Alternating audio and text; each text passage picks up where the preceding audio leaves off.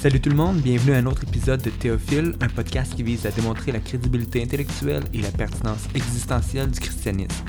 Aujourd'hui au menu, nous explorons le thème du fondement de l'éthique dans une perspective théiste. Dominique Perugino est celui qui co-anime la première partie avec moi. Dominique est chargé de cours à l'École de théologie évangélique du Québec. Il a fait sa maîtrise à l'Université de Montréal sur la question du mal dans la perspective de Thomas d'Aquin. Donc voici la première partie du podcast. Alright. Donc, euh, comme j'ai dit, euh, aujourd'hui, on va regarder euh, le fondement de l'éthique pour le théiste. Et puis, je pensais commencer avec une petite histoire qui s'est passée dans l'Antiquité pendant la guerre du Péloponnèse. Donc, c'est une guerre en différentes cités grecques dans les années 400 avant Jésus-Christ. Et on a un dialogue entre deux cités-États concernant, dans le fond, deux théories éthiques différentes. C'est très intéressant. Un peu de contexte.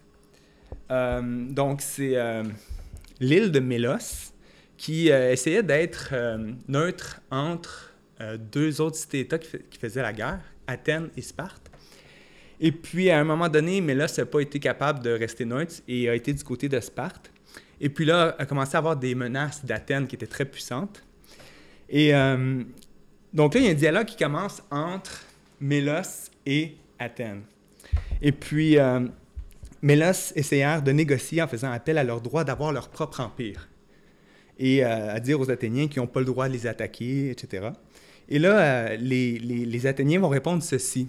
Ils vont dire, ne vous imaginez pas que vous allez nous influencer en disant que vous ne nous avez jamais fait de mal, puisque vous savez autant que nous que lorsque ces affaires sont discutées par des personnes pratiques, le standard de la justice dépend de l'égalité des forces à contraindre et qu'en fait, les forts font ce dont ils ont le pouvoir de faire et les faibles acceptent ce qu'ils doivent accepter. Et là, les Méliens euh, ont répondu à ça en disant que dans le fond, les intérêts des Athéniens seraient mieux servis si euh, ils préservaient le principe de la justice et de l'équité. Et euh, ils ont fait appel à la règle d'or. Donc, ils ont dit, après tout, un jour, peut-être ça va être vous qui va être attaqué. Et puis, euh, vous serez content que, euh, dans le fond, les autres aient cette éthique-là. Et puis encore là, les Athènes a répliqué à Mélos en disant ceci. C'est une loi générale et nécessaire de la nature de régner partout où l'on peut. Ce n'est pas une loi que nous avons créée pour nous-mêmes et nous n'avons pas été les premiers à la mettre en pratique depuis qu'elle a vu le jour. Nous l'avons trouvée déjà existante et elle existera pour toujours parmi ceux qui viennent après nous.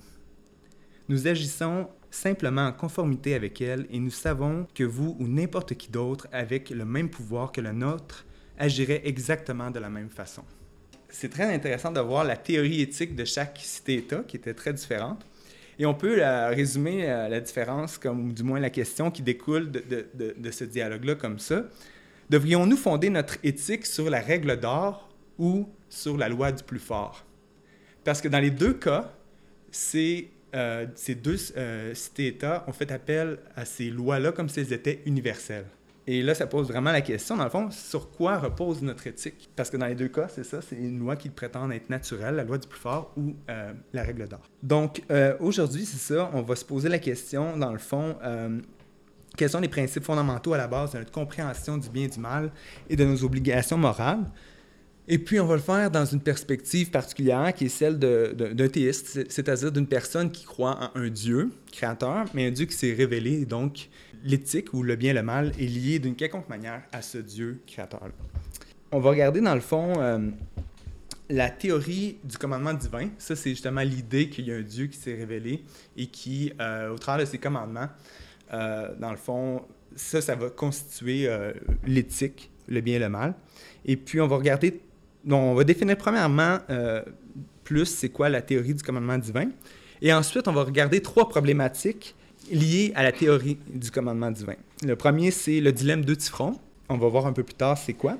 Le deuxième, c'est le rapport entre la raison et la théorie du commandement divin. Et la troisième problématique qu'on va regarder ensemble, c'est la déchéance morale des chrétiens dans l'histoire. Oui, donc, le premier thème, euh, la théorie du commandement divin comme euh, Sonia a dit, c'est euh, le fondement de l'éthique pour le théiste, c'est ce qui est bien, c'est ce que Dieu a dit qui était bien. c'est à ne pas se tromper avec la dimension ontologique de la question morale, c'est-à-dire qu'est-ce qui fait que quelque chose est bien aurait son assise dans l'essence de Dieu, c'est-à-dire qu'est-ce qui fonde que le viol c'est mal, c'est que ça serait contraire à l'essence euh, qui est à la base de tout être. Ça, c'est la question ontologique.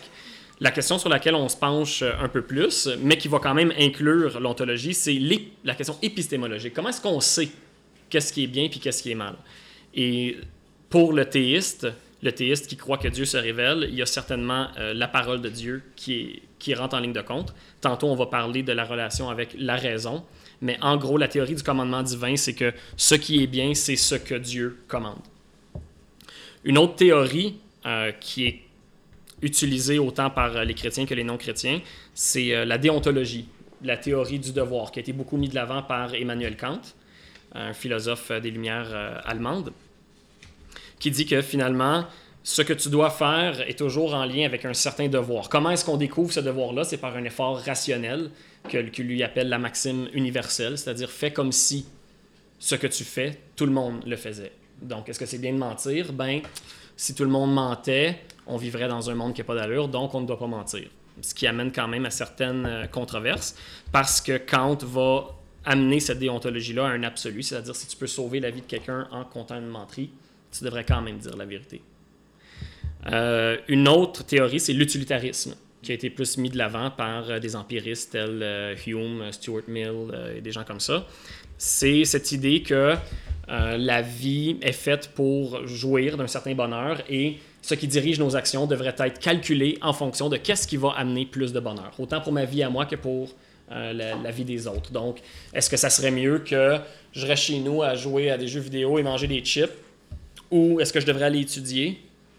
Ah, ben peut-être qu'étudier, ça va m'amener plus de bonheur. Donc, il y a une certaine utilité à aller étudier et ça va m'amener à un certain bonheur. Euh, cette théorie-là est souvent critiquée, surtout par les, déontologistes, pour dire que ça peut amener à certaines inhumanités, c'est-à-dire est-ce que c'est correct de sacrifier une personne pour en sauver 100 Le déontologiste va toujours dire non, l'utilitariste va toujours dire oui, ou presque. C'est le grand dilemme entre les deux. Il y a quand même un philosophe du nom de Thomas d'Aquin qui est très bon, qui, selon moi, réussit à contourner le problème et sans entrer trop dans les détails, c'est que pour Thomas d'Aquin, il doit y avoir une relation entre les deux. La déontologie, un mot qu'il n'utilise jamais, et utilitarisme non plus, mais ce sont les liens que je fais, aurait plus rapport avec euh, la pureté de la fin que tu te donnes. Pour quelle raison est-ce que je fais une chose? Disons que euh, je veux euh, donner l'aumône, c'est-à-dire ma dîme, à l'Église, pour rendre gloire à Dieu ben ça, c'est le rapport avec le devoir, c'est le rapport avec le but que je me suis fixé. Mais disons que je veux donner l'aumône pour, pour être vu, pour avoir une, vaine gloire, ben je suis en train de faire une bonne chose dans un mauvais but.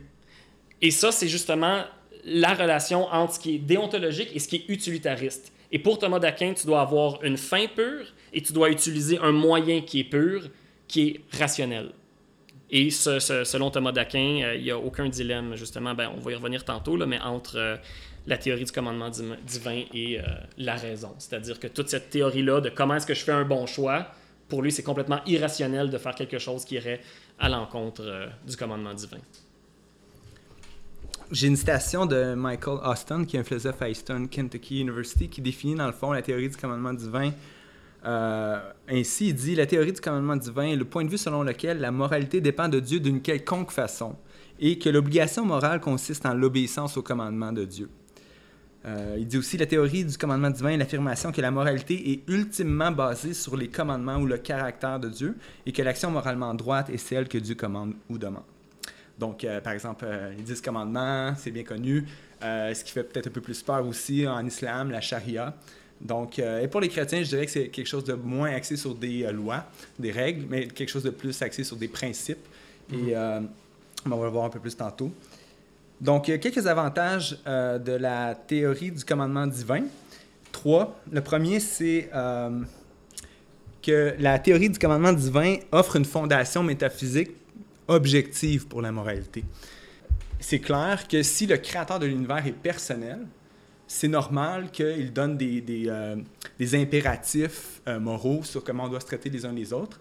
Alors que si euh, l'univers est impersonnel, c'est juste des forces et des constantes, c'est difficile d'expliquer comme une, fondation métaphysique objective, comme tout devient un peu relatif dans le fond. On peut toujours se poser la question, mais pourquoi est-ce que je devrais, qui détermine le bien et le mal, et deuxièmement, pourquoi je devrais personnellement, moi, m'y astreindre, puis euh, euh, pas faire ce que, ce que je préfère. Une approche ontologique comme celle-là nous permettrait, ou permettrait à quelqu'un justement comme Platon ou Aristote, de croire qu'il y a un fondement ontologique à la morale sans qu'il y ait de révélation divine. Juste cette conclusion-là qu'il y aurait un être divin qui voit et qui juge, sans nécessairement qu'il y ait un texte sacré qui nous dit quoi faire, on pourrait quand même affirmer que certaines choses seraient ultimement bonnes et d'autres ultimement mauvaises. Hum, oui, c'est ça. C'est que ça, ça ne dépend pas nécessairement d'une révélation, ça dépend juste de l'existence de Dieu. Donc ça, c'est un avantage de la théorie du commandement divin. Un deuxième, ça serait euh, la théorie du commandement divin assure le bonheur aux personnes morales. C'est-à-dire que ceux et celles qui recherchent à faire le bien, il y a ultimement Dieu qui est là pour assurer qu'ils vont être récompensés ou que dans le fond, ça va être une bonne chose. Euh, ça mène au bonheur, dans le fond. Tandis que dans une perspective, on pourrait dire euh, matérialiste, il n'y a absolument aucun lien nécessaire entre la pratique du bien et l'épanouissement personnel. Il y a plein de situations qu'on peut imaginer où est-ce que faire le bien, ça implique un sacrifice personnel, où est-ce que ça implique de payer un certain prix, puis que tu n'as pas nécessairement de, euh, d'avantages euh, euh. Donc, parfois, ça peut être un sacrifice même qui va jusqu'à la mort. Et puis le dernier, c'est un peu lié à ce que je viens de dire. Là. La dernière, le dernier avantage de la théorie du commandement divin, c'est que ça nous donne une raison d'être moral c'est deux choses différentes, là, mais c'est lié. Là, mais si c'est ça, aucun lien entre la pratique du bien et le bonheur, on, va se dire, ben, je vais maximiser moi-même mon bonheur ici-bas pendant que je peux, parce que ma vie est courte et puis c'est pas toujours euh, plaisant la vie. Il y a plein de, plein de choses qui nous euh, procurent des carences, puis on va, on va essayer de combler ces carences-là d'autres manières. Fait que euh, ça donne une motivation aux humains d'être moral ça, c'est trois avantages de, de la théorie du commandement divin. Et puis là, on va vouloir considérer trois critiques, dans le fond, trois problématiques liées à cette théorie-là. Moi, j'aimerais ça offrir une petite critique à la déontologie puis à l'utilitarisme. Oui, vas-y. Si je peux. Dites-moi si je me trompe, là. Non, dites-le après. déontologie, j'ai l'impression que ça tombe dans le légalisme. Et utilitarisme, ça tombe dans la divinisation de l'être humain. C'est-à-dire, vous connaîtrez le bien et le mal. L'utilitariste, prétend, à l'aide d'une abstraction, prendre une situation et dire voici ce qui va vraiment maximiser le bonheur, sans aucun égard pour des individus qui pourraient être blessés par accident ou quoi que ce soit.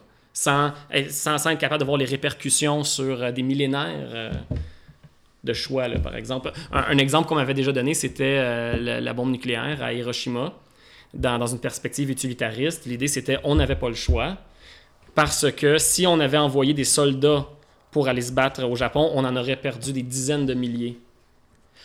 Mais moi, ce que j'ai à répondre à ça, c'est que c'est pas terminé. Cette histoire-là, les Japonais se souviennent encore de cette bombe-là. Peut-être que les conséquences négatives de ce choix-là vont arriver dans 50 ans ou dans 100 ans. Il y a pas... Tu, peux faire une abstraction puis dire, OK, dans, cette petite boîte-là de données que j'ai, voici la, meilleure euh, option. Mais le déontologiste pourrait très bien te répondre ton devoir à toi, c'est de respecter la vie humaine. Tu peux pas connaître à l'infini les répercussions euh, de tes choix. D'où tous les avantages de la théorie du commandement divin. Good, good. Non, c'est vraiment une bonne critique, je trouve. Fait que euh, maintenant, écoutons les critiques justement des non-théistes qui vont adresser à, à ceux qui croient en Dieu, euh, justement. C'est controversé l'idée de lier l'éthique à Dieu, ça fait peur pour beaucoup. Mais c'est ben, que tu parles du dilemme de Tifron. tu peux parfaitement être un théiste et quand même euh, euh, prendre un parti ou l'autre du dilemme du Tifron. Ouais, mais euh, ça va ultimement rendre Dieu superficiel. En tout cas, on va, on va, rentrer là-dedans. Mais, mais, mais, mais tu, peux, tu, peux, être un mauvais théiste, c'est ça que je veux dire. T'es pas nécessairement un athée parce que. Ok, voilà. Tu peux être un mauvais théiste si t'es en désaccord avec nous, t'es un mauvais. On tu parlais de l'Inquisition tantôt, c'est ça? On verra. on a déjà 20 minutes de fête, ça va vite. Hein? On a 30 minutes, 35-40. On va voir. OK. Euh, ouais, fait que euh, trois critiques. La première, ça serait euh, le dilemme de Euh, c'est quoi le dilemme de Tifron? Ben, ça se retrouve dans le livre Eutifron. Et ça, c'est un livre de Platon où est-ce qu'on parle, dans le fond, d'un dialogue entre Socrate et Eutifron. et justement sur qu'est-ce qui, est, qu'est-ce qui fonde ultimement le bien, le bon, la piété, la sainteté. Il utilise différents termes. Et puis à un moment donné, Socrate il dit ceci à Eutyphron. Il dit Ce qui est saint est-il aimé des dieux parce qu'il est saint ou est-il saint parce qu'il est aimé des dieux? Donc, en d'autres mots, est-ce qu'une action X est bonne parce que Dieu la commande ou Dieu commande l'action X parce qu'elle est bonne en soi? Est-ce que le bien est bien parce que Dieu le dit? C'est juste, c'est Dieu le commandé, fait que peu importe ce que Dieu commande, c'est bien parce que c'est Dieu. Ou au contraire, Dieu voit comme un peu de façon indépendante à lui, là, dans les nuages, un peu comme euh, le monde des idées de Platon. Il voit ça là, extérieur à lui. Il dit Ah, ça, c'est bien, fait que là, je vais le commander. Mais là, il y a un problème pour les théistes parce que dans les deux cas, peu importe ce que tu réponds, ça, ça rend Dieu superficiel totalement en ce qui concerne le bien et le mal. Si euh, ce que Dieu commande fonde le bien. Dieu pourrait commander, dans le fond, qu'on se torture les uns les autres, et parce que c'est Dieu qui le commande, c'est bien soudainement. Mais alors que notre sens, euh, un gros bon sens, c'est dit tout de suite, mais non, Dieu qui me commande de torturer le bien, euh, le monde, c'est pas parce que c'est Dieu que ça va rendre ça, va rendre ça bien. Fait qu'il soit superficiel ou arbitraire. C'est ça. Le premier, ce serait arbitraire. Donc, dans le fond, soudainement, le, mal, le bien le mal serait arbitraire. Et là, on voit que c'est absurde. Mm. Et dans le deuxième cas, ça serait que, euh, ben c'est ça, si Dieu il voit ça comme euh, de façon indépendante à lui, puis après ça, nous le commande, ben nous aussi, on peut faire pareil. On peut juste comme réfléchir de façon rationnelle, c'est quoi le bien, c'est quoi le mal. Puis on n'a pas besoin de Dieu tout pour... On n'a pas besoin de connaître ses commandements, on peut le figurer nous-mêmes, dans le fond, tu sais. Mm. Fait que dans les deux cas, on a, on a un problème. Et puis, euh, dans le fond, ce que les théistes vont répondre à ça, c'est que c'est un faux dilemme. Socrate, dans le fond, il présente deux options euh, qui. Euh, c'est comme si c'était les deux seules options, mais euh, comme A ou B, mais il y a aussi C, tu sais. Puis l'option C que les théistes vont, vont dire, c'est que Dieu incarne le bien et puis tous les commandements qu'il donne sont cohérents avec sa nature. Mm-hmm. Donc, par exemple, dans la Bible, on voit Dieu dit Vous serez saints car je suis saint. Donc, c'est comme il fait appel à sa nature. Aimez-vous les uns les autres, car Dieu est amour. Donc, c'est il laisse sa nature et puis c'est va toujours être cohérent avec euh, sa nature. Mais il y a certaines d'autres religions, par exemple, qui vont pas dire que Dieu incarne le bien nécessairement, comme l'islam. Mais je sais pas si je me devance un petit peu là. Mais euh, l'islam, euh, l'attribut par excellence de, Allah, c'est sa transcendance. Donc, c'est le fait que il est tout autre, il est il euh, n'y a pas de a pas de compte à rendre à personne ultimement. Euh, et puis, il est tout puissant. C'est vraiment la toute puissance de, de, Dieu qui, qui est l'emphase par excellence. Mhm. dans, dans, dans, cette théorie-là, euh, qui est très qui va très de pair avec le nominalisme au Moyen Âge, c'est comme tu as dit la souveraineté de Dieu qui prime comme attribut. Et de la même manière que Dieu aurait pu faire que violer des bébés c'est bien, il aurait pu faire que 2 plus 2 égale 5. C'est juste une décision arbitraire euh, que, que, Dieu prend. Et euh, une théorie qui m'avait euh, bien impressionné, qui va dans le même sens que la théorie numéro C que tu viens de dénoncer, la, la, solution chrétienne, c'est dans une perspective trinitaire, Dieu ne perçoit pas à l'extérieur de lui un monde de logique tel que 2 plus 2 égale 4, et le principe de non-contradiction, et ainsi de suite. Il engendre le logos de toute éternité au début était le Logos et le Logos était avec le Père et le Logos était Dieu.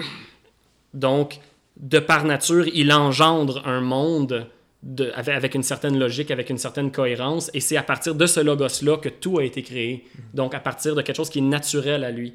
Donc, ce qu'il commande est non seulement conforme à lui, mais conforme à tout ce qui peut exister. Donc, comme William Lane Craig, il, le dit, et il le dit en citant un autre que j'ai oublié, mais quelqu'un qui dit que c'est bien de violer un enfant est autant dans le tort que quelqu'un qui dit que 2 plus 2 égale 5. Fait que dans le fond, le dilemme du front, on a une solution, c'est, pas que Dieu perçoit le bien ou qu'il décide le bien, c'est qu'il est le bien.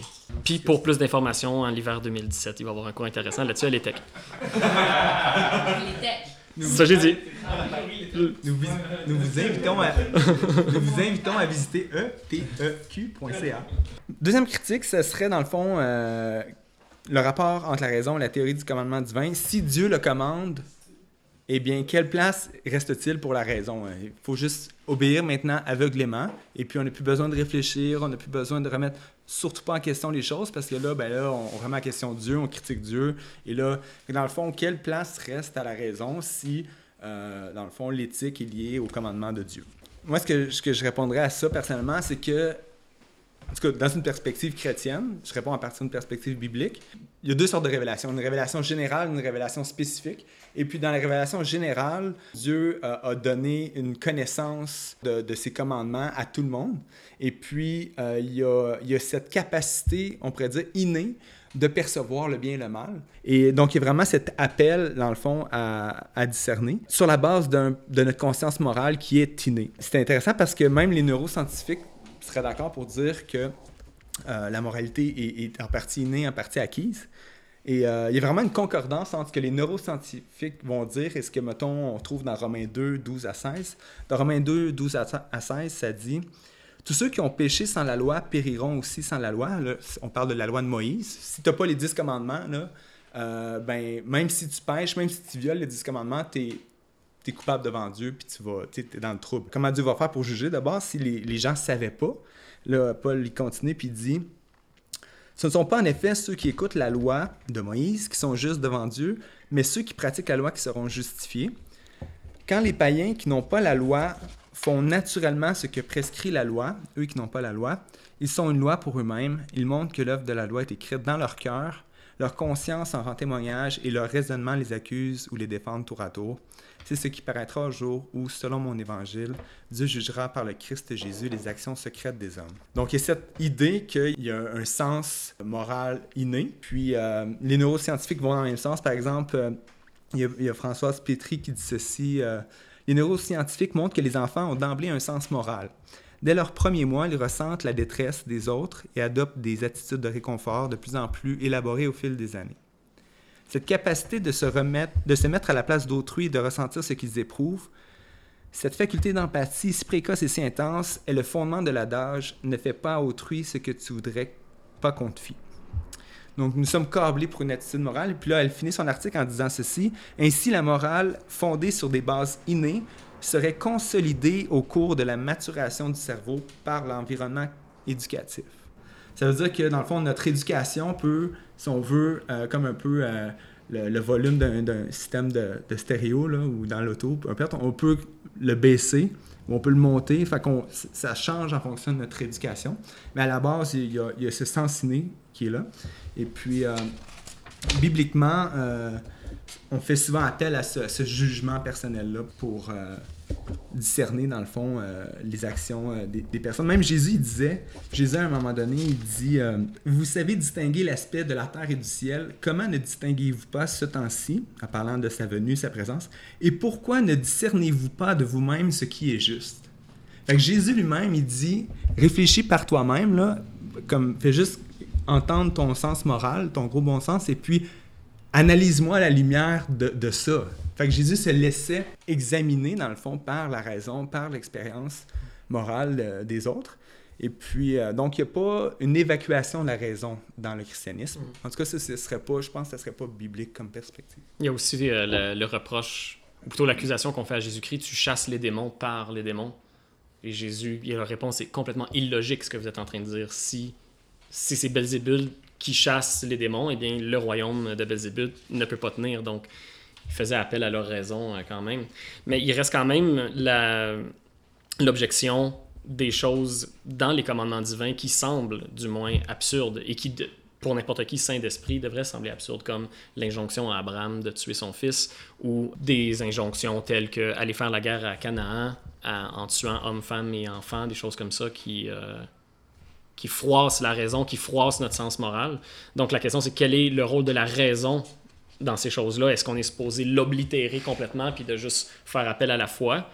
Et euh, pour obtenir des réponses à la question, je vous suggère le livre Did God Really Command Genocide de Paul Copan et Matthew Flanagan, euh, qui offre une étude vraiment détaillée, dans ce cas-ci surtout du prétendu génocide envers les Cananéens. Et euh, Paul Copan a aussi écrit Is God a Moral Monster?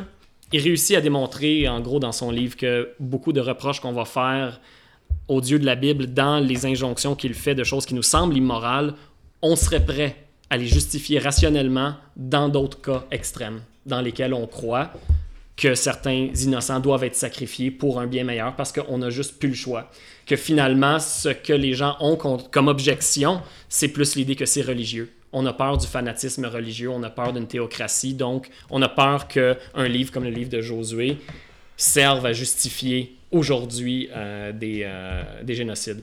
Mais dans une perspective euh, philosophique et chrétienne, la, la question serait si par ma raison j'arrive à conclure à l'existence d'un être souverain et qu'en plus j'ai accès à une révélation, lorsque celui-ci me fait une injonction qui me semble irrationnelle, il serait irrationnel de ne pas y obéir parce qu'il connaît des choses que moi je ne connais pas. Donc, si j'étais Abraham, je dirais ça me semble complètement irrationnel d'aller tuer mon fils, mais avec le témoignage du Saint-Esprit, le témoignage direct avec Dieu, sachant qui Dieu est, le rôle de la raison, c'est de dire je vais faire, je vais obéir à cette injonction qui me dépasse, mais ça serait irrationnel de ne pas lui obéir parce que c'est Dieu. Mm-hmm. Puis même par rapport à Abraham, finalement, on voit à la fin de l'histoire, Dieu intervient. Mm-hmm. Euh, et, puis, euh, mais il y a tout ce symbolisme prophétique qui, est extraordinaire quand que tu compares à ce que Dieu allait faire euh, un millénaire et demi plus tard avec son fils, qui est le sacrifice ultime. Donc, il y avait une raison qui est là, tu sais, puis mhm. qui, qui donnait un témoignage crédible que le Dieu de l'histoire est derrière toute cette Bible hébraïque, et puis que ce point culminant est en Jésus. Donc, on le voit maintenant, on le comprend. Bien qu'Abraham, lui, euh, l'a fait par la foi, mais c'est une fois qu'il avait une confiance justifiée en Dieu, de par une riche expérience sans doute. Donc, euh, une dernière chose brièvement par rapport au rôle de la raison, il faut utiliser la raison pour de toute façon déterminer quelle religion est, la vérité, parce que les religions se contredisent de toute manière. Deuxièmement, il faut euh, la raison pour interpréter tous les textes euh, sacrés. Donc, tout un processus herméneutique important qui, est rationnel. Et on n'a pas tous nécessairement les mêmes conclusions à partir des mêmes lectures, puis il faut, faut exposer nos raisons, débattre, etc. Et il faut encore la raison parce que les contextes changent constamment. Donc, ce qui a été révélé dans le passé, bien, il faut transposer dans le présent. Puis comment, dans le fond, discerner les principes, après ça, comme regarder euh, l'application de ces principes-là aujourd'hui dans, nos contextes. Fait que la raison a pleinement sa place, même dans la théorie du commandement divin. Mhm. Le rôle de la raison dans le choix d'une religion, ça peut sembler contradictoire, mais euh, en philosophie chrétienne, on ne regarde pas la foi et la raison comme deux opposés, mais plutôt comme on regarderait les deux hémisphères d'un cerveau, c'est-à-dire complètement euh, complémentaires. Et un Saint Augustin va donner euh, comme rôle à la raison de déterminer les critères qui vont faire que je vais donner la foi à une autorité crédible. Donc, devant, bon, dans, dans, dans le contexte de Saint-Augustin, c'était le manichéisme versus le christianisme, mais aujourd'hui, c'est le nouvel âge, l'islam, le darwinisme, le christianisme. C'est que le rôle de ta raison, c'est de déterminer des critères, de, de faire confiance à ta raison sur les critères, et ensuite de dire, OK, il y a quelque chose là-dedans qui dépasse ma raison et c'est là qu'entre en ligne de compte la foi. Hmm. Donc la raison va déterminer qui est-ce qui possède, euh, qui est-ce qui remplit les critères mieux que les autres. Et c'est souvent comme ça qu'on va évangéliser les gens. On va faire appel à leur raison et dire eh, voyons, est-ce que tu penses que c'est vraiment rationnel de croire ceci ou croire cela? Et on va y aller par euh, argumentation. On a-t-il le temps pour la, troisième euh, objection? Qui concerne la déchéance morale des chrétiens dans l'histoire. Ça, là, déjà, juste ça, ça vaut un podcast entier sur, ce mm. sujet-là. Mais euh, dans le fond, on pourrait euh, rétorquer que, à la théorie du commandement divin que l'Église, dans le fond, les chrétiens euh, ont été des contre-exemples moraux à, à plusieurs égards avec plein d'abus. Euh, on a juste à penser là, à, la, à triade qu'on nous lance tout le temps, les croisades, l'Inquisition, l'esclavage, etc. C'est au travers de, la révélation chrétienne qu'on parvient justement à l'idée du bien et du, beau, du bon. Euh, pourquoi est-ce que ceux qui sont porteurs de ce message-là ont été euh, aussi longtemps des contre-exemples? Et c'est quand même une critique Mhm. importante à adresser. Ouais, ben, il y a plusieurs euh, choses qu'on peut répondre à ça. La, première, c'est de dire euh, le statut moral d'une personne ne peut pas, en tout cas dans la majorité des cas, discréditer ce qu'une personne dit. Donc, quelqu'un pourrait très bien être schizophrène et meurtrier et psychopathe et dire 2 plus 2 égale 4 ça serait un sophisme de dire oui, mais t'es un schizophrène. Ça, ça n'aurait juste absolument aucun sens. Ou t'es un meurtrier en série, donc tu peux pas avoir raison. C'est pas, c'est pas un argument. Ça ne fonctionne pas. Une autre chose qu'on peut répondre aussi, c'est que Lorsqu'on est en train de dire, admettons, ah, tu es un chrétien, mais tu viens de, faire quelque chose qui est immoral, on est quand même en train d'affirmer qu'il n'est pas en train de vivre ce que lui-même prêche et que par le fait même, on est en train de dire ce que tu prêches est bon, mais ce que tu fais est mal. Fait j'ai souvent l'impression, lorsque quelqu'un dit Ah, ben l'Église, tout ce que vous avez fait, c'est mal, ils sont quand même en train de reconnaître que le message est bon. Et dans notre message, on n'est pas en train de dire croyez en nous, on est en train de dire croyez en Dieu. Même si nous, on est pourris, nous qui vous le disons. Donc, euh, ça serait du moins les, deux réponses que je donnerais à, ça. Une troisième qui est un petit peu une autre approche qui est un peu plus controversée, c'est et que pas grand chose fait, euh, pardon, pas grand monde fait, c'est euh, d'aller lire l'histoire pour ce qu'elle est et voir s'il n'y a pas un petit peu d'exagération et de parodie hmm. dans croisade, esclavage et inquisition. Hmm. Parce que d'un côté, c'est sûr qu'on va admettre euh, les abus de l'Église, puis euh, toutes les imperfections, puis non seulement on les admet, mais on les condamne aussi, puis... Euh, mais en même temps, c'est ça, il y a cette tendance de faire une relecture à la négative, strictement à la négative de l'histoire de l'Église, complètement balayé vers la main, en fait, tout le positif que l'Église a mm. apporté. Et puis, euh, les historiens, euh, de plus en plus, réalisent que euh, si l'Occident est un lieu si paisible, si un lieu où tant de, si la destination idéale de, tant d'immigrants, pourquoi est-ce que, dans le fond, on a un contexte avec des valeurs qui prennent la démocratie, avec les droits de l'homme, etc. Qu'est-ce qui, a, qu'est-ce qui a suscité l'avènement de ces valeurs-là? Eh bien, le christianisme est pour beaucoup, tu sais. Euh, et puis, juste, juste par exemple, le souci euh, du faible et du pauvre, ça vient d'où ça? Eh bien, euh, le christianisme, il y a un Dieu qui a été rejeté, qui a été crucifié de façon injuste. Et donc, il y a cette idée-là de, faire attention aux personnes marginalisées.